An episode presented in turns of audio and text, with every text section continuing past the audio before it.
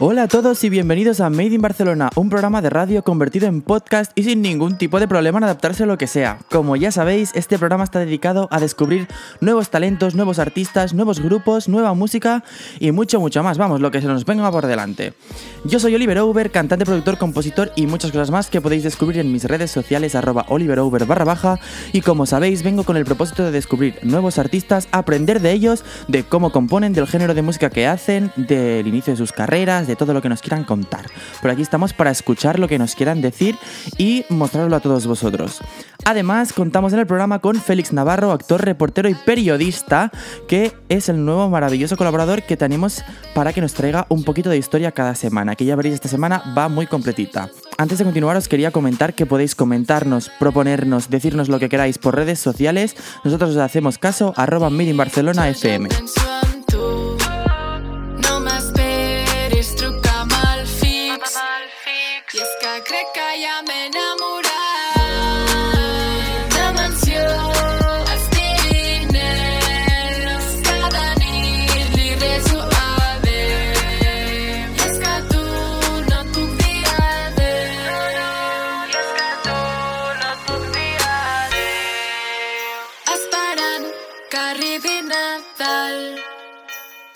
Fotos per recordar.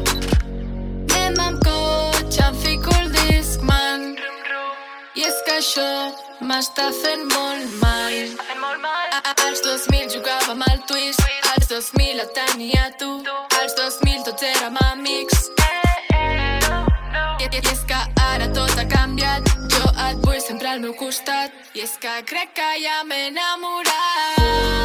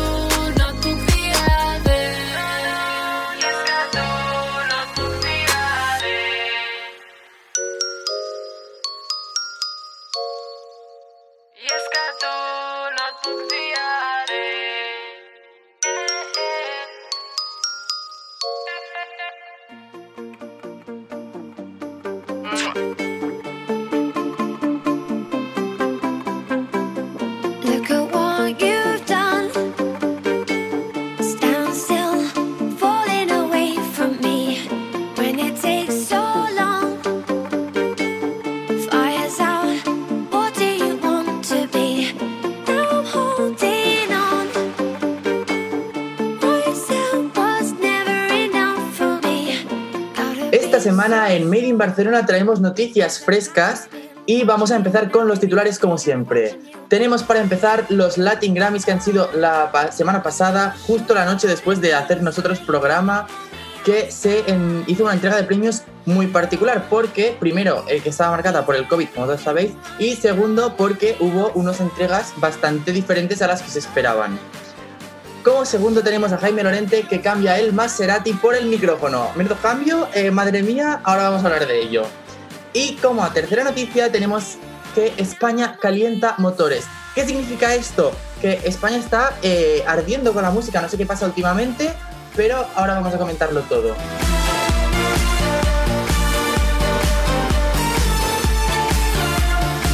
Esta noche del 19 de noviembre se llevó a cabo la edición de los Latin Grammys de este año 2020 tan particular y tan maravilloso. Mm.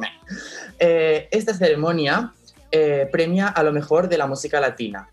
El encargado de liderar la balada fue el cantante Víctor Manuel y quien estuvo acompañado de las actrices Ana Brenda Contreras y Yalitza Aparicio. A lo largo de la noche vinieron grandes momentos y grandes estrellas y hubo eh, hasta actuaciones y todo, lo que estaban hechas, pues como todas las entregas de este año, eh, cada uno en su país, en su casa o donde se podía hacer. Y había bastantes favoritos del mundo reggaetón, pero los grandes premios se los llevó gente que no era del mundo reggaetón. Así que hubo un pelín eh, cambio de, de, aires así en el último momento. Así que eh, la gente, o sea, por ejemplo, J Balvin y Bad Bunny sí que ganaron premios, pero fueron más como en su categoría. Ahora lo hablaremos todo. Y también tenemos que decir que eh, nuestra querida Rosalía, para barrer un poco para pa, pa Spain, eh, ganó tres Grammys, que es mucho, ¿eh? Porque, a ver, eh, la gente de, de, por aquí, España, en plan, normalmente no ganan muchos Grammys. O sea, sí que hay siempre, pero en plan, así como de música urbana y demás, pues siempre ha costado como un pelín más. Así que estamos contentos porque Rosalía haya ganado estos maravillosos tres Grammys. Em, no sé si lo viviste, si lo has leído, en plan, ¿cómo tienes tú la noche de los Grammys en la cabeza? Bueno, yo debo decir que yo me llegaron las me llegó la me, llegaron las noticias de que se iba a emitir por Movistar Plus. Eh, no pude verla eh, en directo, pero la verdad eh, he visto los resultados y estuve muy contento. Yo debo decir que me, me enteré de que había ganado Rosalía tantos premios gracias a Belén Esteban, porque Belén Esteban subió una historia que había ganado eh, Rosalía y bueno, muy contento. Creo que fue una gala muy, muy guay, con, con muchas cosas que aún, aún estar eh, cada uno en su casa, como siempre, pasan cosas. Eh, bueno, hay que destacar que para mí fue increíble el momento en el que Zetangana, aún no estar nominada, o apareció por ahí de la nada eh, con, el, con el productor eh, Jorge Dexler eh, con su copa bebiendo. Y bueno, la in- increíble interpretación de Tusa para mí eh, fue increíble. O sea, esos, eh, esos dioses griegos con ese vestido increíble de Carol G. eh, fue una gala que a mí me, me encantó, la verdad.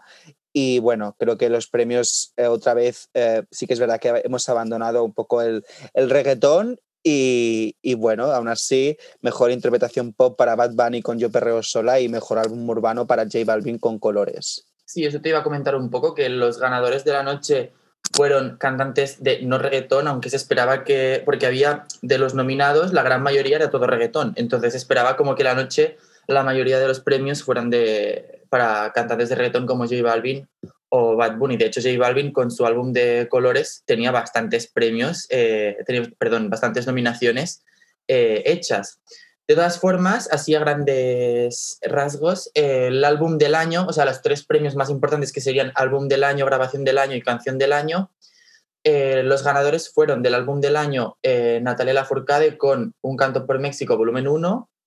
Eh, la grabación del año la ganó Alejandro Sanz contra todo pronóstico, porque había eh, todo el mundo de reggaetón ahí metido, con Contigo, y la canción del año la ganó Residente con René. Así que tenemos aquí como bastante cambio, giro drástico respecto a lo que se había previsto. Y Rosalía ganó tres premios, los tres de como de, de música urbana y demás, que es mejor fusión urbana, mejor canción urbana y mejor vídeo musical de versión corta con TKN, que las otras dos eran con Yo por ti, tú por mí, que eso sí que yo eh, personalmente no entiendo muy bien por qué las canciones saltan de un año para otro. Porque la canción de Yo por ti, tú por mí es del 2019, no del 2020. Mm, Bueno, supongo que se habrá producido, quizás os habrá ah, dado, o os habrá inscrito este año en vez del anterior, no lo sé. Supongo que sí. O sea, nunca he entendido eso, vamos a investigarlo para el próximo programa. Pero en plan, sí que me genera mucha curiosidad esto de las canciones. Pero en plan, está guay que tenga esos tres Grammys, yo me alegro mucho por ella. Felicidades, Rosalía, si nos estás escuchando.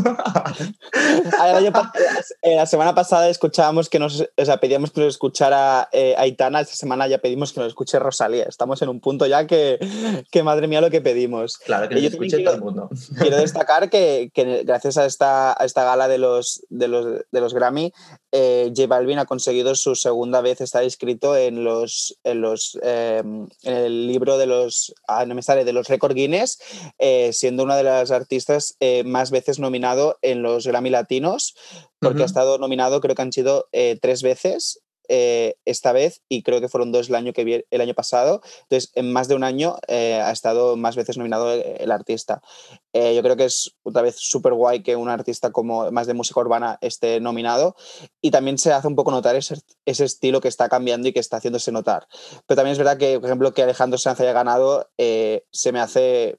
O sea, me hace feliz porque poder comprobar cómo ante tanto reggaetón se hace paso un poco lo nuestro, lo, digamos, lo, lo más convencional y, y vuelve a estar presente, me, me- también me pone muy orgulloso. Sí, es que es como que lo, esto, en plan, lo que ha ganado este año es como más tú y todo, en plan, y la parte así más urbana y reggaetón es como más yo. Y me hace mucha gracia porque se va alternando así. A ver, vamos a por la siguiente noticia porque ya hemos hablado mucho de los Grammys y ya tendremos el año que viene para hablar otra vez. Em, que este año eh, se tiene que aprovechar. tenemos como segunda noticia a Jaime Lorente. ¿Qué ha pasado con Jaime Lorente? A ver, para quien no, se- no sepa quién es, me parecería Raro. un poco raro. eh, es uno de los actores principales de La Casa de Papel, hacía el papel de Denver. Hace, y hace el papel de Denver. Es verdad, aún tiene que salir una temporada, ¿verdad? correcto, tiene que salir dos temporadas, la 5 y la 6. Ay, perdón, la Dos, 4 y la tan- 5. Tanto han renovado, la 4 ya salió. Una, dos, tres, cuatro, la 5 y la 6.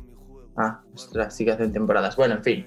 Eh, pues sacó hace nada, el viernes 13, una canción que dices, eh, ¿cómo?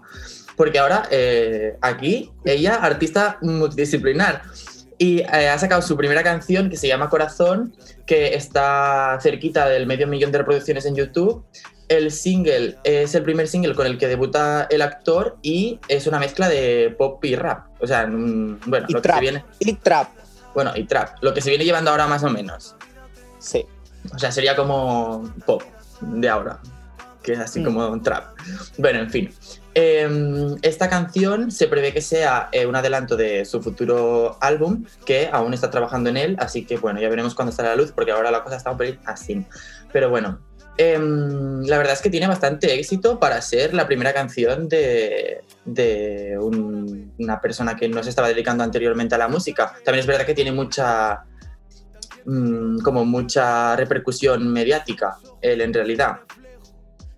Sí, sí, yo debo decir que a mí me ha sorprendido, a mí me ha encantado, hay que decir que Corazón eh, yo lo he escuchado y, y me ha gustado muchísimo, la verdad, no, o sea, no conocía esta faceta de Jaime Lorente como muchos nosotros no conocíamos y claro, an- ante a mí va, va la pregunta de ¿ha tenido que pasar por el mundo de la interpretación para poder cantar o es más bien o, un poco de intrusismo laboral? O sea, no sé, porque a veces quizás ha tenido que explotar algo que no tenía, como era la interpretación, para poder eh, ganar dinero y poder pagarse una, una carrera musical. O dice, bueno, pues voy a diversificar mi dinero y a ver si cantando también, también saco pasta. A mí me ha encantado el tema, es muy bonito. eh, tiene una voz que, o sea, mm, es la misma voz de Denver, de, de- de Jaime Lorente, pero cantando, oye, no lo hace ni tan mal. A mí me gusta, la verdad.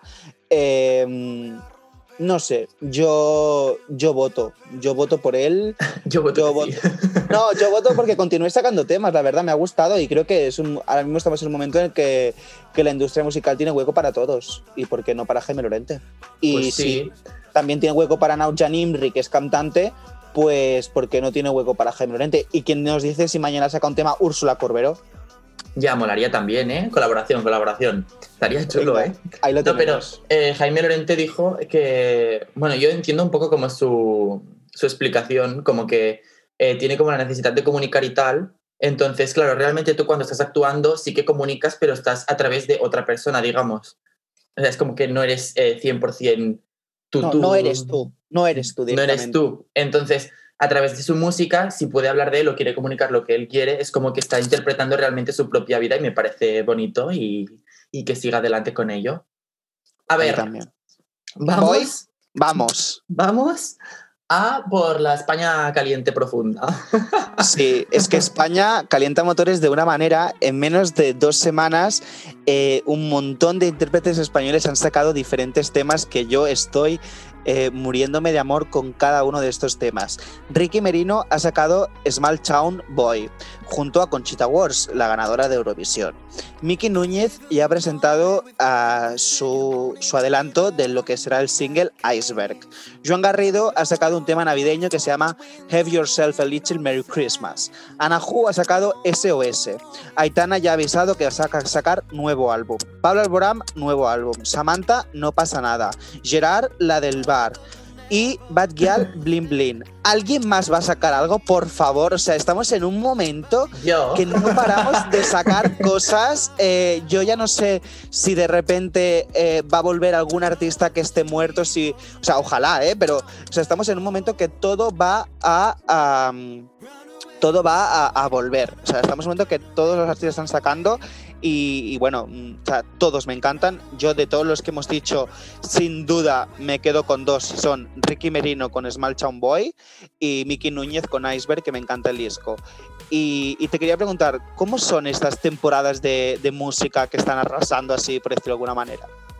A ver, yo es lo que. em, la música va como por- igual que con la televisión, va un poco por temporadas. También es verdad que a lo largo del tiempo se ha ido como marcando mucho las salidas de los álbumes y de las canciones según los premios y las entregas de premios. Por ejemplo, muchos artistas sacaban álbum eh, en plan de manera eh, estratégica antes de los VMAs y presentaban en los VMAs eh, la canción principal del álbum o cualquier cosa así, ¿sabes? Entonces, las temporadas ahora mismo están de manera que empieza la primera temporada en marzo y termina más o menos la primera temporada en junio. Por tanto, ahí es como la parte de primavera, digamos. Sería como la primera tanda de música. La segunda tanda está en verano, que al final de verano es cuando están los VMAs, que eso siempre ha sido como em, estrategia de grandes cantantes, artistas estadounidenses. Ariana Grande, Lady Gaga, Katy Perry, todas estas, muchas veces han sacado álbum en verano para presentarlo luego en los VMAs eh, su primera canción, su último single, el single del álbum o lo que sea. Y luego la última tanda está en octubre, noviembre, septiembre, octubre, noviembre, que es como la- cuando empieza otra vez la televisión y la tanda televisiva y se aprovecha muy bien también esa parte para hacer promoción y demás. Y también hay muchos premios como los European Music Awards, los American Music Awards, eh, los Latin Grammys. Ahora en unas semanas, no sé si en cuánto caen, pero vienen los Grammys eh, de los, los globales. Y bueno, en plan, eh, va como un poco así. También es verdad que este año ha sido un poco raro. Yo creo que ha habido muchos proyectos. O sea, yo ahora aquí estoy arriesgando mm, la opinión. Pero yo creo que hay muchos Cuidado. proyectos que tenían pensado salir este año, se han visto ya un poco al límite y tenían que sacarlo ya como un poco por obligación para tirar adelante con todo. Porque hay muchos cantantes que tenían pensado sacar álbum este año con planificación de gira, con planificación de, eh, de televisión, de actuaciones y demás. Y bueno, en plan hay muchas canciones y muchos álbumes que van a salir igual que no hubieran salido de esa manera, ¿sabes? Yo lo que tengo ganas de ver es a ver cómo termina el año, a ver qué hace ya María Carey, queremos saberlo, María Carey, queremos escuchar el single. Bueno, he visto, esto ya no entra en las noticias, pero ahora me ha entrado el cotilleo así. Vale, he vale, visto vale. que ella eh, subió que va a hacer un evento especial el 4 de diciembre Oh en eh, Apple Music con Apple TV o no sé qué, y están de invitada, en plan, habrá, habrá concierto y demás, y está invitada tanto Jennifer Hudson como Ariana Grande como más cantantes. Entonces, Oh my God. lo más probable es que ese viernes, que es el día de sacar música, el viernes es el día como oficial Sí, así, no sabemos, escrito, pues salga el, el single ese secreto de Navidad. Así que Oh seguramente el viernes 4 tengamos single de María Carey. Eso ya lo hay que veremos. decir que yo creo que todos estos, ah, todos estos temas que han sacado todos estos artistas españoles, que no son pocos y que se vienen muy pronto muchos más, eh, es porque también yo me he estado fijando y es que hace nada, muy, poco, muy pocos días salió la noticia de que los 40, prin- los 40 principales, la fiesta de los 40, eh, la gala de premios, que también es muy importante aquí a nivel español, es como digamos los Sí, Grammy musicales, pero a nivel español. son los VMAs de eh, España. Sí, son los VMAs de España. eh, se han adelantado. Normalmente se hacían en febrero o marzo y los van a hacer en diciembre. Entonces yo creo que también esta repentina salida de temas también se puede deber a ello, a que los 40 se van a, se van a hacer ya y, y tienen que tener temas para poder ganar premios. Bueno, pues con eso nos despedimos y vamos directamente a por la super entrevista de esta semana. Bueno, venimos de escuchar 2000, el tema del artista que nos acompaña hoy, Koba, una joven artista de la ciudad de Barcelona. Y aquí la tenemos, así que todo para ti, Oliver. ¿Qué tal? ¿Cómo estás, Koba? Hola, muy bien. ¿Vosotros? Bien, aquí haciendo programa. Eh, ¿Todo bien estos días? Sí, Preparando mucha música. sí, sí. Para empezar, siempre queremos preguntar un poco de dónde viene el nombre artístico y si es el nombre real o no. Así que cuéntanos si Koba es tu nombre real y si no, en plan, de dónde viene un poco o si fue una inspiración de algo. Vale, eh, no, no es el nombre real, en verdad me llamo Carol y Koba bien, o sea, em, ahora desde que canto me llamo Koba, pero an- an- o sea, anteriormente como pinchaba y aún no, no había sacado canciones, me puse el PD, que en catalán es como pinchadiscos, y el nombre de Koba no, no tuvo mucho significado, fue porque tenía que poner un nombre cualquiera, porque al día siguiente pinchaba en ese sitio. Y mira, puse Koba, que la C sí que tiene que ver con Carol, pero ya está. ¿Y cómo surgió lo de pinchar?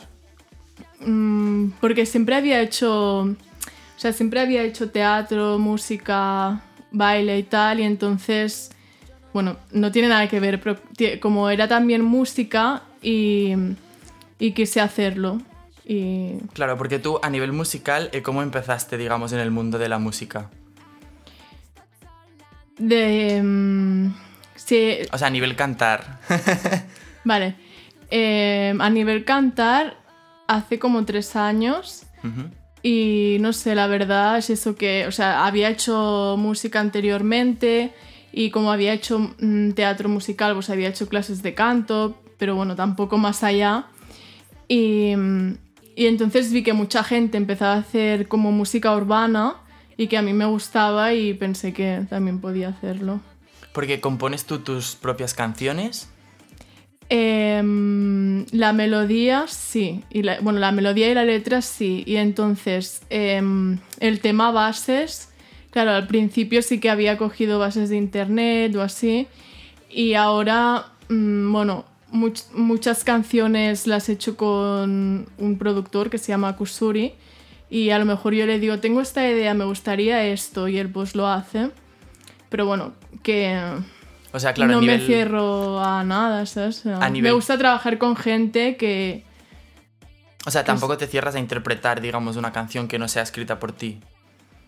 mm, lo veo raro porque en, el mundo este de... No sé, es como que la música urbana es, es como muy difícil que la gente interprete canciones de otros porque lo veo como muy personal, ¿sabes? Porque Claro, muchas pues- canciones es como que hablan de ellos o... Y... Pero bueno, no, es que no me cierro nada porque me encanta la música y todo lo que pueda venir. ¿Y te, te- tu proceso creativo a nivel de crear las letras sigue Mm. siempre un mismo proceso o en plan vas variando? O sea, ¿cuál es tu, tu proceso creativo? Vale. Eh, normalmente a través de la base de- del beat o de la música me inspiro, pero a veces también, em, yo que sé, me ha salido una melodía sin nada y entonces pues luego, por ejemplo, una que he hecho con otra chica ahora que fuimos al estudio y tal y dije, mira, tengo esta melodía en la cabeza y con el productor que estaba allí pues lo hicimos la base a partir de eso. En la canción de Sexting. No, otra que va a salir, que aún no ha Vale. salido, con la Quincy también. y, y esto. Pero normalmente es como a partir de la base, entonces pues pienso en un tema, en una cosa y a partir de allí lo hago. ¿Tienes eh, referentes muy marcados a nivel musical? O sea, ¿te enfocas en, en tener como referente a unos artistas muy concretos o te dejas como más influir en general por la música? Mm, no, me dejo influir porque es que, o sea, siempre he variado mucho de, de estilos musicales que me gusten. Nunca mm, es eso, o sea, antiguamente me podía gustar un estilo, luego otro, luego otro. Es decir, mm, no creo que solo saque como la inspiración de, de algo concreto, ¿sabes? ¿Y algunos artistas que tengas como referentes? Mm, Del mundo urbano entiendo también. Bueno, a ver, sí, desde que descu- bueno, desde que empezaron en el mundo urbano, pues me gustan mucho las chicas que estaban cantando, bueno, que aún siguen, pues Bad Gyal, La Miss Nina. Me siempre era como que me gustaba mucho. Y eh, también es un poco que, que las vi haciendo esto y dije, ostras, qué guay, ¿sabes? Yo también quiero. O sea, realmente fue como un poco tu inspiración el meterte en la música por Mm. estos artistas. Sí, porque, ta- o sea, anteriormente, pues yo que sé, me habían gustado artistas súper clásicos como, bueno, o Alicia Keys, o sea, cantantes así, o incluso Katy Perry, ¿sabes? Pero es como que siempre lo- los has visto como algo muy lejos de, de poder llegar a hacer algo así, ¿no? Y en cambio, en este estilo es como más, más cercano a, la gente. También es como que, que desde que han salido esta gente tienen como mucho contacto con el fan, ¿sabes? Claro, a lo mejor el trato es diferente, Mm. de la, tanto la música como de la Mm. cercanía con los fans. Exacto. ¿Y crees que también las historias que en plan cantáis eh, artistas urbanos como tú o como yo, por ejemplo, eh, en plan están como Mm. más apegadas a la historia real de la gente que a lo mejor eh, artistas más internacionales? O sea, yo creo que se pueden ver más reflejados las personas en Sí, música sí, total. más de nuestro estilo o más urbano que en otra música más internacional o hablando de mm, muchísimo dinero o cosas así. Sí, sí, totalmente. O sea, mm, claro, también lo ves en artistas cuando empezaban que hablaban mucho de su día a día y te sentías reflejado, ¿no? Y cada vez te das cuenta que a lo mejor ahora está como, están como más separados de tu realidad. O sea, la gente que, que empieza a ganar más dinero en esto. De todas maneras, yo en algunas canciones em, hablo de que tengo cosas o tal y en verdad es mentira, es un poco fake, ¿sabes? O sea, Pero te- también juego con, con esto de... O sea, hablas como desde tu yo em, rollo mejorado, digamos, en plan, ¿sabes? Como más en un futuro o así. em, sí, o ta- Bueno, depende, es que claro, he hecho canciones muy distintas, pero por ejemplo una que... Bueno, la de Ting. em, sí que es un poco fake en el sentido de hablo de cosas que realmente no tengo y como un poco decir, bueno, mm, como, o sea, tampoco crítica, pero Claro, yo por ejemplo siempre digo que yo, em, Oliver Over para mí Mm. es como la parte mm, bien, o sea, como digamos la parte buena, la parte de en plan empoderada, en plan es como que sí que tiene sus momentos eh, como en plan como yo como artista de, de canciones más tristes y demás, pero es como la parte mm, más eh, no sé cómo decirlo, rollo es como un plot twist en verdad el- la parte artística. mm, Entonces supongo que a ti te pasa un poco lo mismo y juegas un poco a hablar de cosas con las que sueñas a lo mejor Sí, o que no tienes o que quieres tener o cosas así. Mm, sí, sí. Y canciones tristes hago pocas de momento, pero también porque me cuesta, o sea, em, soy como muy sensible y también en muchos momentos me cuesta escribir sobre cosas que duelen, ¿sabes? Entonces, o sea, uso la música como una vía de escape, no de... Pero es verdad que, claro, es una manera de que mucha gente se siente reflejado.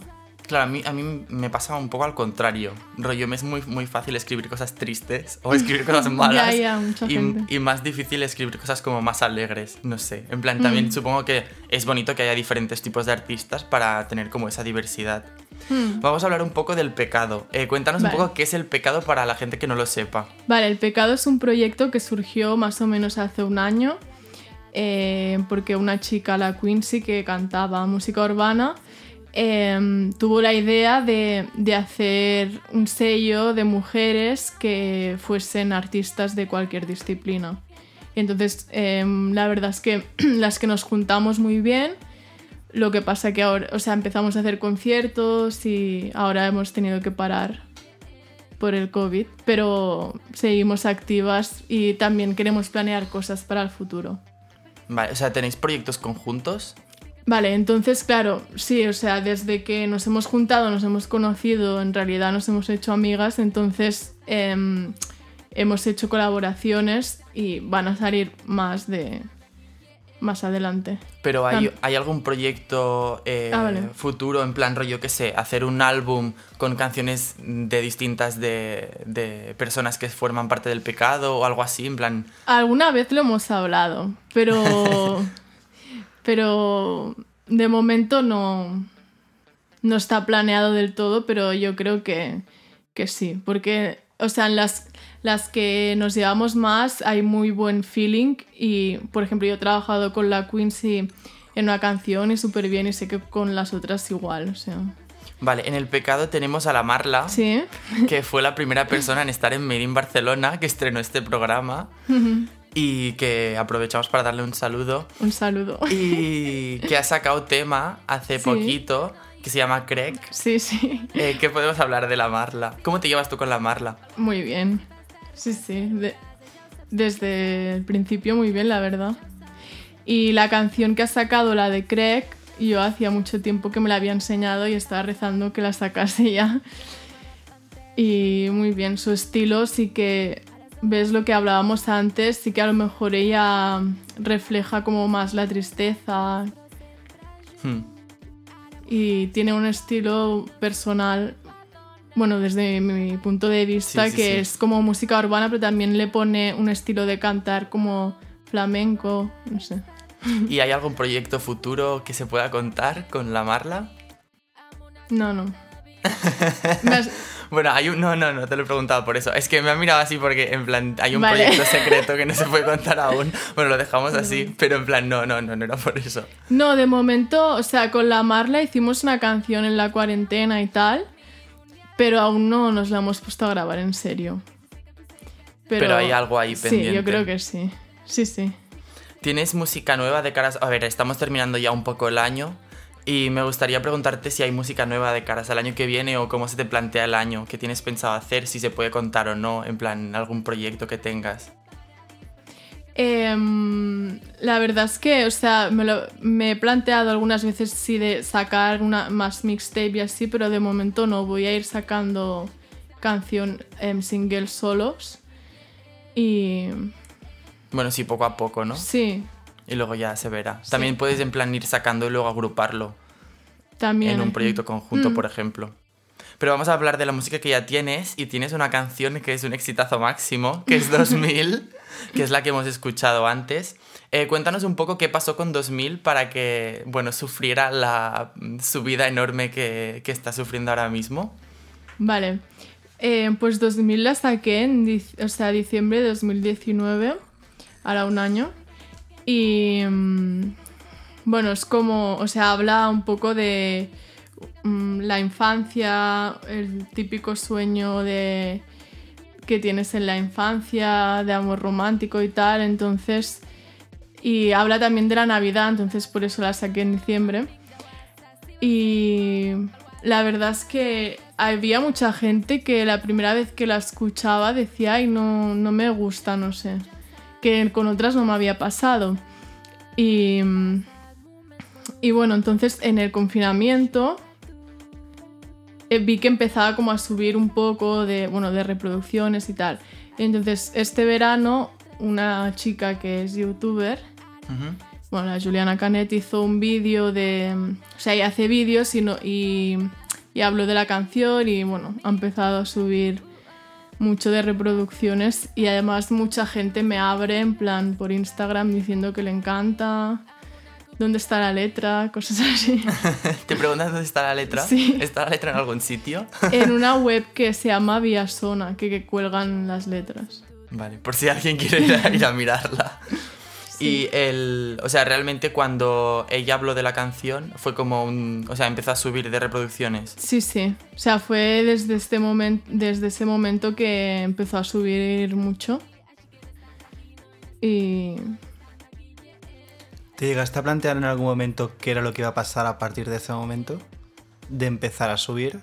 Ahora mismo cuentas con 2000. con quería 2000 ganar dinero de Spotify porque nunca había ganado. Em, ahora mismo no sé cuántas tiene. ¿10.000? ¿No? 2000, eh, 2500. No, pero en Spotify. Ah, no en Spotify. Ah, no. sí. en- Tiene más de 10.000 en Spotify. Hmm. No, sí, sí. En- Didi, perdón. No, no, que, que no sé, no. mm, O sea, simplemente estoy como muy agradecida que a la gente le guste y la escuche. Claro, porque a lo mejor eh, pensándolo, yo pienso que hay mucha música urbana que le falta como la visibilidad que no tiene. Entonces, que artistas así o que mm, eh, en ese caso eh, Julia hiciera el, Mm. la comentara la canción, le da como una visibilidad que antes no tenía. Entonces, creo que es bonito que haya esas oportunidades de hacer más visible proyectos que luego, una vez se han hecho más visibles, han tenido muy buena acogida. Porque, o sea, ¿sabes lo que quiero decir? Sí, sí, total. Que, que a veces es difícil como que la gente te llegue a conocer. Y, y eso, y darte cuenta que de- desde este punto a la gente le empiece a gustar y, y la escuche. Claro, porque en plan, con, las, con otras canciones tuyas también tiene muy buena acogida, Mm, pero a lo mejor no la misma. En plan, ¿tú consideras que eh, 2000 es tu mayor éxito Sí, y para ti es tu favorita? sí. O sea, es que esto no- muchas veces no coincide. O sea, que la... Ya, es que. Ya, ya, que muchas veces eh, piensas, ¿por qué esta le ha gustado más a la gente y esta no, no? Pero ¿qué- dirías que es tu favorita porque ha llegado a la gente. O sea, cuando la sacaste, ¿era tu favorita? Sí, sí, y, y lo digo en serio, o sea, porque la, el, el beat que hizo el Kusuri y tal, pues me gustó, o sea, como el conjunto que creamos me gustó mucho, ¿sabes? Sabía que era como algo súper diferente. a Es lo que es muy otro. diferente. Y también es diferente a lo que va a salir, ¿sabes? Pero, o sea, mío, en plan. Pero sí, o sea, también es, es mi favorita por la letra y eso. Claro, realmente es como que es muy tuya la canción. O sea, Mm. me refiero, la historia es 100% tú. O sea, habla de tu infancia. Sí, sí, sí, no... No es como en otras que es lo que te decía, hablas de... Me voy de fiesta o no sé. Sí, de otros temas que a lo mejor no te tocan tan a nivel sentimental. Hmm. A nivel de componer también, ahora me venía a la cabeza que tú en plan cantas en, en- tanto en catalán como en castellano. ¿Tienes alguna preferencia? Mm, Tengo la de adrenalina, bueno, la de adrenalinas en castellano, por si alguien habla castellano que la pueda escuchar. Y mm, no, o sea, ahora estoy haciendo en catalán, pero no me importa adaptarme y en otros momentos cantar en castellano, la verdad. Pero te mueve más el catalán a la hora de componer.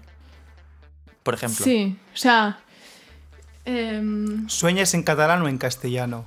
¿Piensas en catalán o en castellano? Pero eso no tiene nada es que que ver. pienso en castellano yo, ¿eh? Yo Soy- pienso en catalán y canto en castellano. Mira, yo, yo con. O sea, en plan, pienso en castellano porque hablo más castellano con mi familia y mi entorno, ¿sabes? Pero desde. O sea, claro, la primera canción que hice ya fue en catalán y es como un estilo que he cogido y. En plan, cuando me pongo a componer ya tengo como la idea esta. Me sale así. Pero vamos, que no me cierro a nada, ¿sabes? ¿Crees que cantar en catalán hace un poco tu seña de identidad? Creo que ahora sí. Porque a lo mejor en la, en el, en la música urbana, en Mm. catalán, hay como menos, menos artistas que Ah, sí, canten en sí. catalán. Entonces a lo mejor también eh, la música en catalán tuya, en plan, es como que em, destaca más sobre las demás. ¿Sabes? Por el idioma Sí, me refiero. Sí, sí, la verdad es que. mm, que creo que hay muy poca gente que. Bueno, sí que hay gente ¿eh? que haga música en catalán, pero quiero decir que de este estilo es que hay muy poca gente que lo esté haciendo, no sé. Pero en catalán o en un- general. No, en catalán.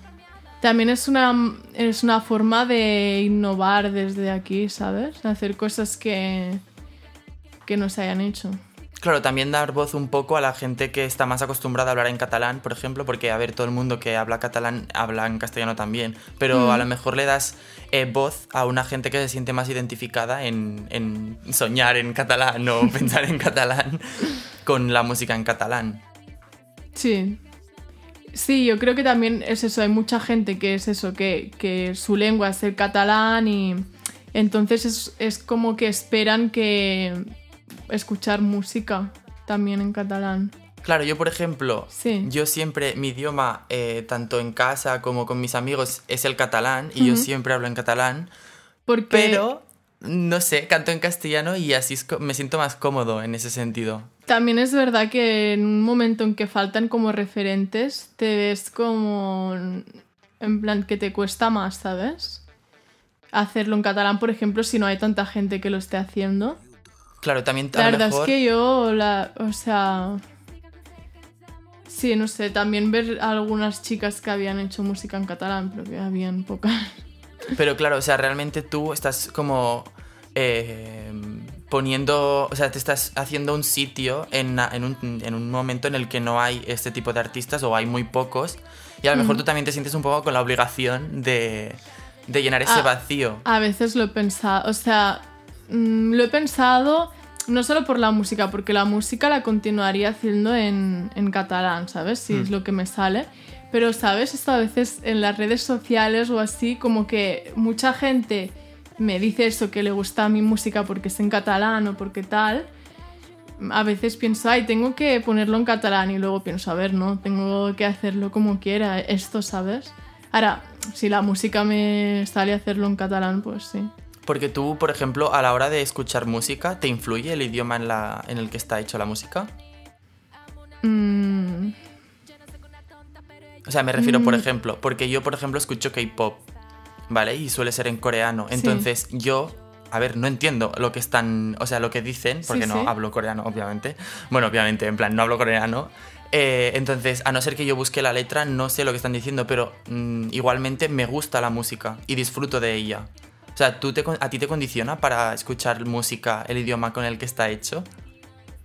Em, es que, ¿sabes qué pasa? Que ahora, me, o sea, me acuerdo a veces de cuando era más joven que escuchaba mucha música en inglés, por ejemplo, y ahora no tanta, ¿sabes? Y mm, claro, a la hora de escuchar no, porque igual me puede gustar una, pero claro, coreano, no sé.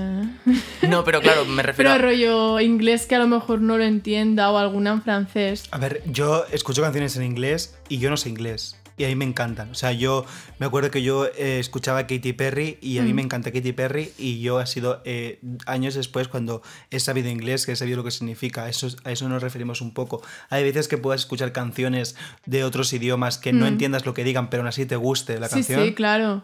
Lo que pasa que muchas veces me... Bueno, no sé vosotros, pero tengo ganas... O sea, la escucho y pienso a ver qué dice. Investigo Claro. Pero a lo mejor el idioma tampoco es lo que te hace que te guste o no una canción. No. Porque, no, no. por ejemplo, a mí me pasa. En plan, que el idioma no me condiciona Mm. a escucharla. A ver, sí que es verdad que depende de lo que diga la canción, pues te llega más o menos el mensaje de la letra eh, según Mm. cuánto lo entiendas. Porque obviamente entiendo mejor una canción en castellano que una canción en inglés. Hmm. Pero eh, a lo mejor el, el, el que te guste o no una canción no va ligado al idioma. Claro, no, no. Entonces el valor añadido de cantar en catalán, yo creo, ay, mira, eso es mi opinión personal, ¿eh? Me creo que es como más el hecho de que la gente que la escucha se puede sentir identificado con esa lengua o con eh, esas palabras más cotidianas, porque realmente la música urbana lo que hace es usar Claro, yo- más... Yo cuando he escuchado música urbana en catalán de otras personas, también un poco lo que me ha gustado es el hecho de, de, de ver qué se puede hacer con ese idioma, ¿sabes? O pensar, hay que, en plan, como que no es tan, no está tan visto, no está tan, ¿cómo se dice? Globalizado, ¿sabes? Este idioma, entonces Hmm. buscar como cosa, por ejemplo, la canción de Sexting dijimos guseja en vez de perrear, ¿sabes? Como hacer así cosas... Claro, adaptarlo. Sí, También a mí me pasa escuchando música en catalán, escucho palabras y, mm, y expresiones que yo uso, pero no estoy acostumbrada a escuchar en música, entonces me parece como muy curioso y me siento, o sea, me genera como el efecto este en plan de, de, de familia, de casa, ¿sabes? claro. No sé, a lo mejor también eso es un poco lo que pasa. Hmm. Para ir acabando, siempre hacemos una pregunta, rollo, para situarte como artista, en plan, en lo que estás trabajando ahora mismo, a nivel presente, cómo te ves dentro de un año y cómo te ves, rollo, dentro de 10. En plan, más o menos, mm, cuéntanos. A ver, em, Empezamos por el presente. yo es que soy muy realista, soy Capricornio, ¿sabes? ¿Y eso qué quiere decir? No, que, que... em, O sea, por ejemplo, ya esto de, de tener tantas visualizaciones me parece va- un éxito, ¿sabes? Y otras, bueno, cosas que aún no puedo decir, pero que van, van a salir mm, en la televisión. En- Entonces, em, estoy como muy contenta porque veo que poco a poco, o sea, que en poco tiempo, o sea, que hace mucho que estoy trabajando en ello, pero que en poco tiempo, pues, Has estoy conseguido- haciendo esto, ¿sabes? Entonces, de aquí a un año, simplemente me veo mm, sin parar de hacer música y que me salgan más, más, em, ¿cómo se dice? Más propuestas. em, Más proyectos. eso, más proyectos. Desde fuera me gusta también mucho trabajar con gente y hacer colaboraciones. Y de aquí a tres años me preguntabais. A 10, pon 10. ¿Cómo te ves en 10 años? ¿Te ves en la música? Sinceramente. Eso es algo que he pensado porque he pensado mucho en que, claro, es, lo que hago es como un estilo muy que ahora está, ¿sabes? Pero de aquí un tiempo, no sé. Lo que pasa que siempre es eso, desde siempre he hecho cosas relacionadas con el arte, o sea, con la música o, o con el teatro, entonces sé que algo estaré haciendo, ¿sabes? Te ves Y me gustaría hacer reinventarme en otro estilo. Te iba a decir sí. justamente, te ves reinventándote, pero en el mundo de la música o en otro mundo relacionado con el arte. Mm, De momento a mí em, en la música me está gustando mucho y me gustaría también aprender mucho, ¿sabes? Bueno, pues muchísimas gracias por haber venido. A vosotros. Me ha gustado mucho la, la entrevista y espero que nos podamos ver pronto, que es, mm, sí, Sí, porque ahí hay una cosa secreta que no se puede decir. exacto. que bueno, que no pasa nada si se dice, pero en plan que... Vale, bueno. vale. Y nada, que ha sido un placer Un estar placer contigo. para mí. Muchas gracias por invitarme. Nos vemos muy pronto. Cause we don't want your broken parts. I've learned to be ashamed of all my scars. Run away, they say. No one will love you as you are. But I won't let them break me down to dust. I know that there's a place for us. For we are glorious. Sin principios no hay ritmo. Esta semana os vamos a hablar de Janis Joplin. Janis Lynn Joplin, mayormente conocida como Janis Joplin, nació el 19 de enero de 1943 en Port Arthur, Texas, Estados Unidos, donde realizó sus primeros estudios. En su adolescencia comenzó a conocer la música afroamericana gracias a un grupo de amigas negras de su escuela. Aunque su madre no le gustaba, Janis comenzó a asistir a los bares de Luisiana donde reproducían los mejores discos de música afroamericana. Se convirtió en una verdadera amante de este género. En su universidad siempre fue vista como una joven blanca diferente. Su estilo era muy peculiar y en ocasiones era víctima de rechazo. Decidió ingresar en Bellas Artes, en la Universidad de Texas, en Austin, y comenzó a colaborar con una banda en la que se mezclaba con el blues y el rock, con la que empezó a cantar de forma habitual en bares. Estuvo un periodo en Austin, donde vivió de la música y se hizo seguidora del movimiento Burnick, movimiento del que dio vida al famoso movimiento hippie. En ese momento actuaba como solista en lugares como Coffee Gallery. Con gran esfuerzo, Janis logró grabar su primer jingle publicitario para un banco. En 1963 se trasladó a la ciudad de San Francisco. Tuvo el privilegio de conocer a otros músicos. Pero el alcohol y ahora la droga, especialmente la metedrona, comenzaron a causar estragos en su salud física y emocional, llegando a pesar tan solo 35 kilos. Luego conoció a Peter LeBlanc, de quien se enamoró perdidamente. En 1965 le anunció a su familia que se casaría con él, pero al tiempo LeBlanc le abandonó. Esto marcaría su vida terriblemente. En 1966 regresó a San Francisco y se unió a la banda Big Brother and the Holding Company. Se hicieron muy conocidos en la ciudad. Luego, en un tiempo, Jane, Janis Joplin se dio cuenta Luego de un tiempo, Janis Joplin se dio cuenta de que la Big Brother era demasiado indisciplinada desde un punto de vista instrumental. A menudo desafinaban y frecuentemente estaban fuera de tiempo, así que Janis no tardó en asumir con carácter y decisión la dirección del grupo. Janis sabía transmitir al público una gran dosis de emociones y sentimientos, expresando auténtica pasión y tormento con su música influida por las frustraciones de su vida íntima. A principios de 1967, el grupo firmó por la compañía Chicago Mainstream y grabó su primer álbum, titulado The Big Brother and the Holding Company, publicado hasta el Festival Pop de Monterrey en agosto de 1967, donde Joplin logró un gran éxito personal. Este primer álbum que mostraba a Joplin y a su banda en directo fue un fiel reflejo del talento de esta agrupación y también de la prometedora carrera de Janis.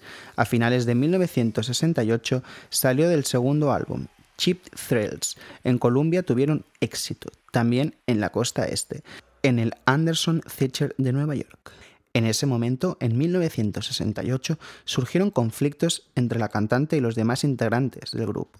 Entonces Joplin decidió separarse del grupo al sentirse limitada y sentir que su grupo no tenía la capacidad de innovar ni en el estudio ni en la tarima.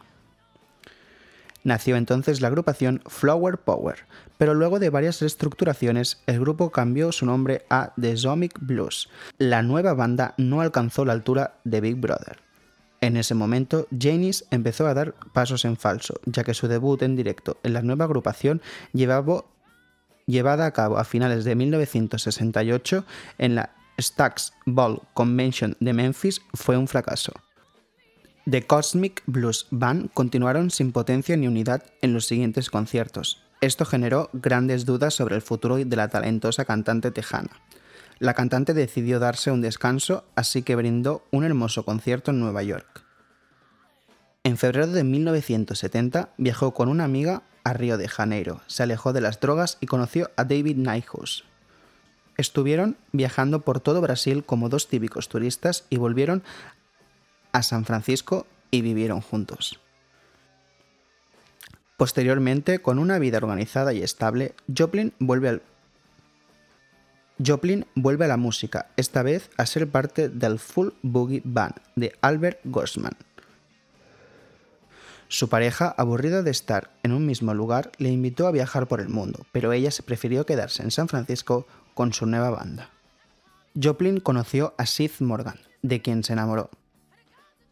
A finales de 1970 se trasladó a Los Ángeles a grabar Peel. Tras la grabación salieron a festejar con la banda en un bar, pero al día siguiente, el 4 de octubre de 1970, Janis Joplin fue hallada muerta a causa de una sobredosis de heroína. Y ahora vamos a escuchar uno de sus temas más conocidos, que es Down on Me.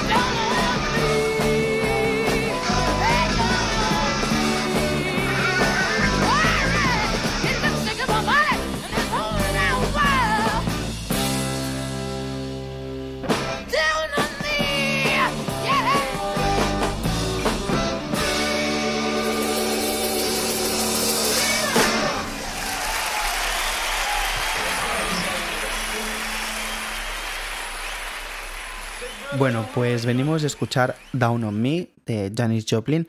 Y yo te quería preguntar, Oliver, ¿qué, qué referencias o, qué, o qué, qué piensas de este mundo eh, tan flower power, tan, tan hippie, por decirlo de alguna manera?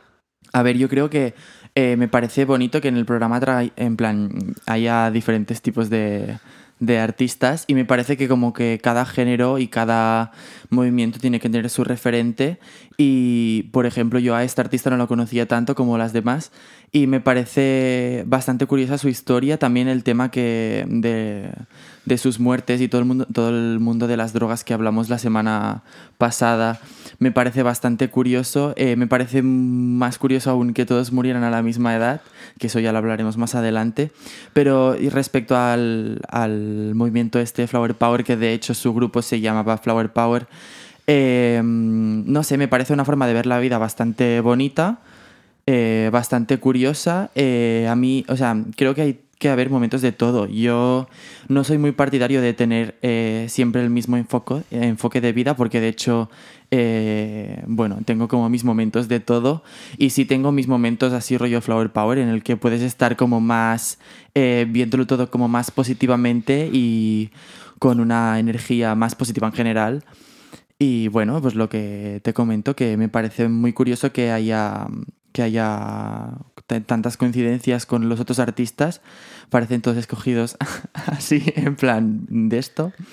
Y no sé, ¿a ti qué te parece todo este movimiento? ¿Eres eh, pro, contra? Cuéntame. Bueno, a mí me, me parece muy bien. Yo te quería preguntar ah, sobre algo muy concreto y es que ella fue una de las primeras, ah, de las primeras artistas que decidió ah, hacer una mezcla con dos eh, géneros totalmente opuestos como son el blues y el, y el rock and roll. ¿Qué opinas de esta primera mezcla que, que ahora sí que es verdad que la podemos ver, la podemos palpar mucho y la vemos, eh, bueno, lo vemos casi cada día cómo se fusionan eh, distintos géneros? Sí. Pero en aquella época, en 1960, no era tan palpable la, la- la fusión entre géneros y mucho menos entre géneros totalmente contradictorios como son el blues y el rock and roll.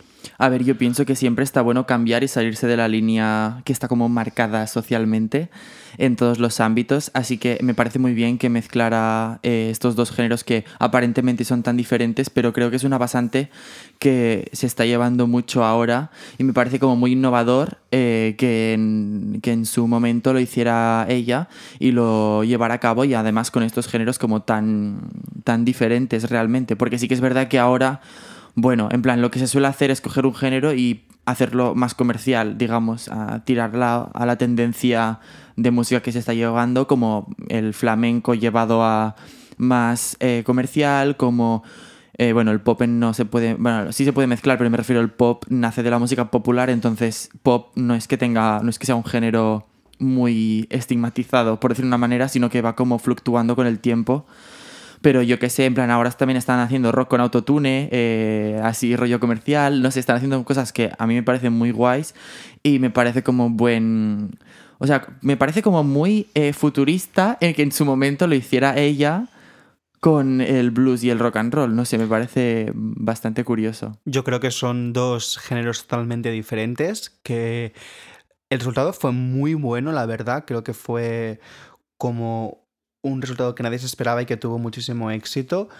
Y la verdad es que, bueno, ahí se ve cómo tuvo éxito y como la verdad hasta el último día, que, que fue así, eh, la verdad pudimos observar un talento que nadie se esperaba, pero que la verdad a mí me gusta mucho. Yo ahora he recordado que yo, yo cuando fui a clases de piano la última vez, porque he estado varias veces, eh, tuve un profe eh, con el que hablé de hacer mi propia música, porque cuando yo fui la última vez no había empezado a hacer mi música, y yo le decía que me daba como miedo hacer cosas y sin querer copiarme de alguien.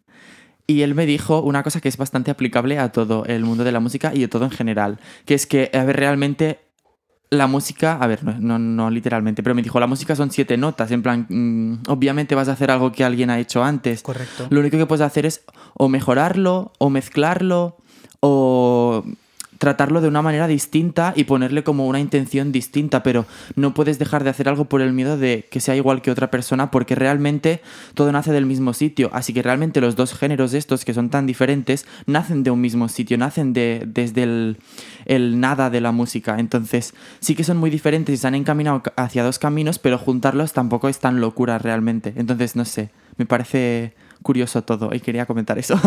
Perfecto, pues esperamos que, nos haya, que os haya gustado este programa de hoy. Esperamos de escucharos, eh, bueno, escucharos, esperamos que nos escuchéis la semana que viene y que estéis atentos porque vienen cosas muy guays que podéis eh, ver en nuestras redes sociales, arroba Made in Barcelona FM y nos vemos pues la semana que viene. Así es, nos vemos la semana que viene aquí en Made in Barcelona FM. Adiós.